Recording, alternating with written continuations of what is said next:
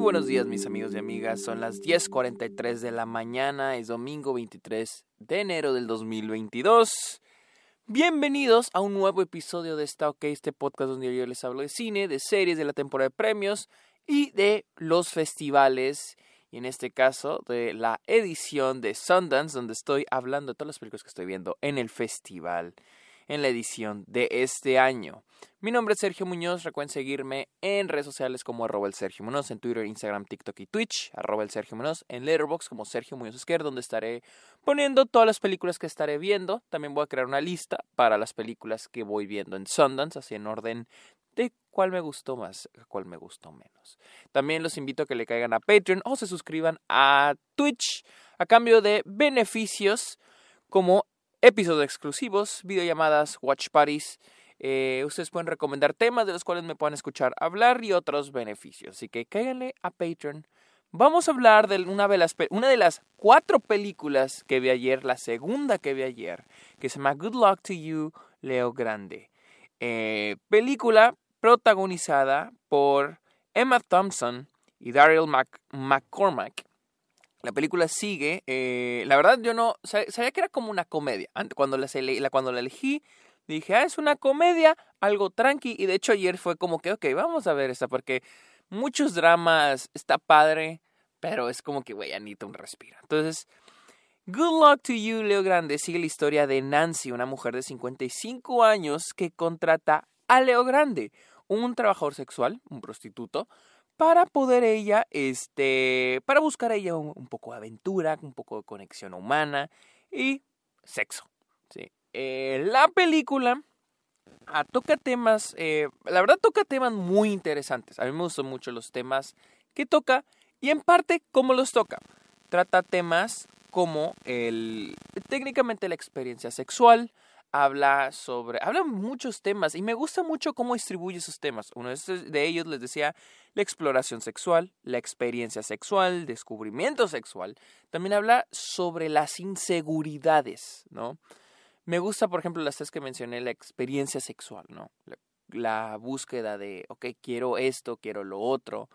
Y también toca otros temas un poquito más sensibles, como el slut shaming, o el trabajo sexual, la importancia del trabajo sexual. Eh, bueno, la, importancia de, o bueno, ¿cómo lo podemos decir? El, sí, no, sí, la importancia del trabajo sexual. De hecho, yo al verla eh, me, eh, me hizo pensar en cosas que no había pensado sobre ese tema, lo cual se me hizo muy interesante. la idea de qué tan importante es para la sociedad, qué tan importante es la legalización de este. Eh, y siento que lo hace, al menos esos temas lo hace muy bien, porque algo que hace muy bien esta película es ir destapando a los personajes, cosa que ustedes saben que me gusta a mí mucho, que son películas donde mientras más avanza la película, la historia, más vamos sabiendo quién es y quién era este personaje. Mi cosa es de que la película batalla en destapar más quién es la protagonista que quién es Leo Grande, el, su acompañante. Ellos van a ir entablando una amistad, van a estar hablando y todos son diálogos, diálogos, diálogos, diálogos, diálogos, diálogos.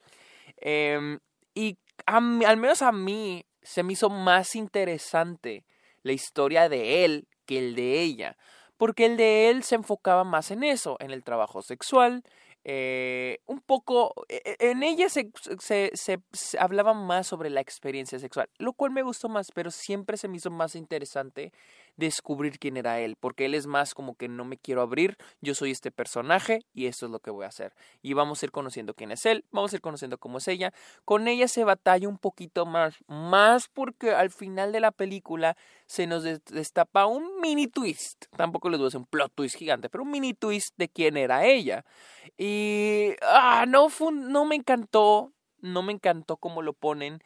Y me gusta cómo toca los temas hasta cierto punto. Simplemente siento que es muy blandita. O sea, es una película, podría ser una feel good movie. O sea, se toca de manera muy superficial, de manera muy, muy bonita, lo básico, que sí, por ejemplo, yo siento que estoy muy, soy un poco ignorante en muchos de estos temas.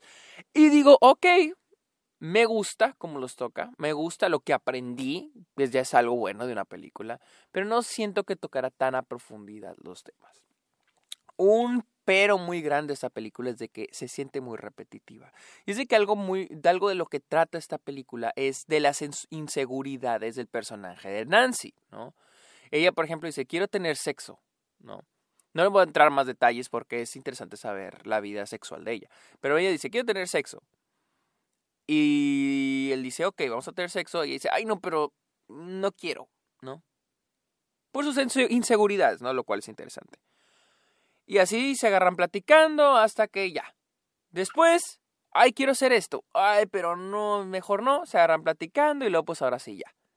Y se vuelve muy repetitivo. Una y otra y otra y otra y otra vez ocurre esto.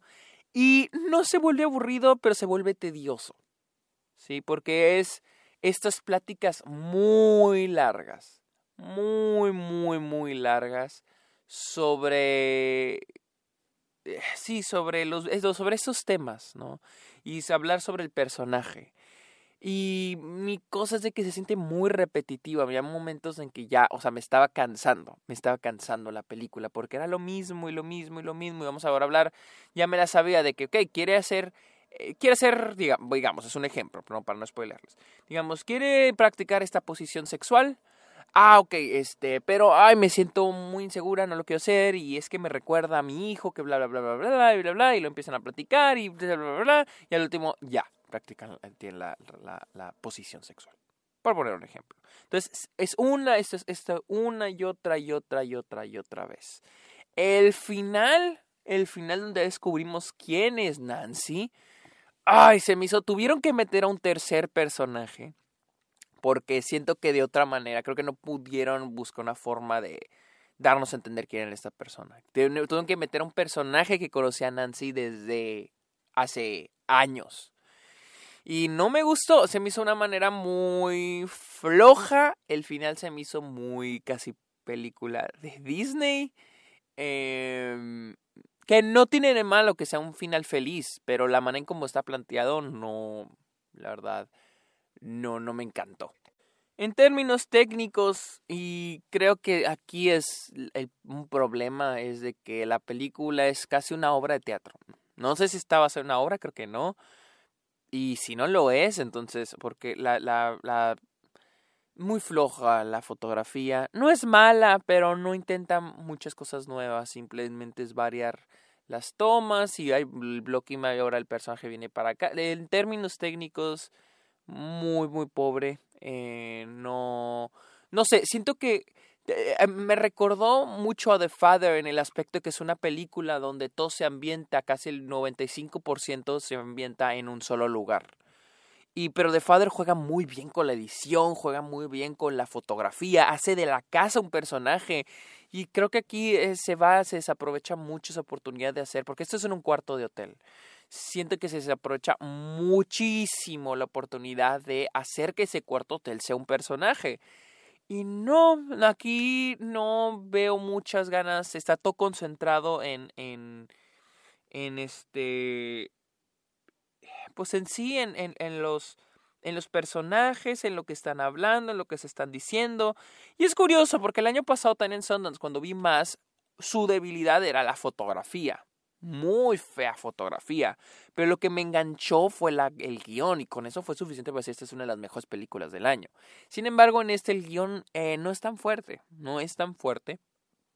Las actuaciones a mí sí me gustaron bastante. Emma Thompson es muy buena, los dos protagonistas son muy buenos, pero pues Emma Thompson es Emma Thompson. pero de ahí en fuera sí, los aspectos técnicos de quedan mucho a ver. Y más porque siento que ahí había el potencial para hacer más. Les digo, lo compara con The Father, siento que hay potencial para hacer incluso del cuarto hotel un, un, personaje. pero sí. Eh, good luck to you. Leo Grande está ahorita mismo en Sundance para si la quieren ver. Y lo mismo que he estado haciendo con otras, con otras películas. Si ustedes me preguntan, Sergio, ¿la recomiendas mucho? Ah, otra vez voy a decir que probablemente hay más películas allá afuera en Sundance con las que probablemente, películas que probablemente les puedan gustar más que esta y puedan ahorrarse el dinero. Eh, pero sí, Leo, eh, Good Luck to You, Leo Grande es una película que toca temas que a mí sí me gustaron y, y, eso sí aplaudo, sí, sí, sí digo, algunas se me quedaron, algunas aprendí, algunas me abrieron la cabeza en cosas, aspectos que yo no, que yo no había explorado, eh, aspectos que yo no me había, que no se me han ocurrido, que no había pensado, eh, más allá del cine, ah, sobre, sobre el sexo, sobre las experiencias, sobre las inseguridades. A mí me gustó mucho que tocar esos temas. Simplemente siento que pudo haber sido de una manera, de una mejor manera, la verdad. pero bueno, esa fue mi opinión de Good Luck to You, Leo Grande, la cual está en Sundance en este momento. Por si la quieren ver, pueden comprar un boleto. Eh, recuerden seguirme en mis redes sociales como arroba el Sergio Munoz, en, en TikTok, Twitter, Twitch y Instagram, e Instagram, perdón. También estoy en Letterboxd como Sergio Muñoz Esquer y los invito a Patreon, amigos. Muchas gracias por escuchar este episodio de Está OK. Pórtense bien. Bye. Música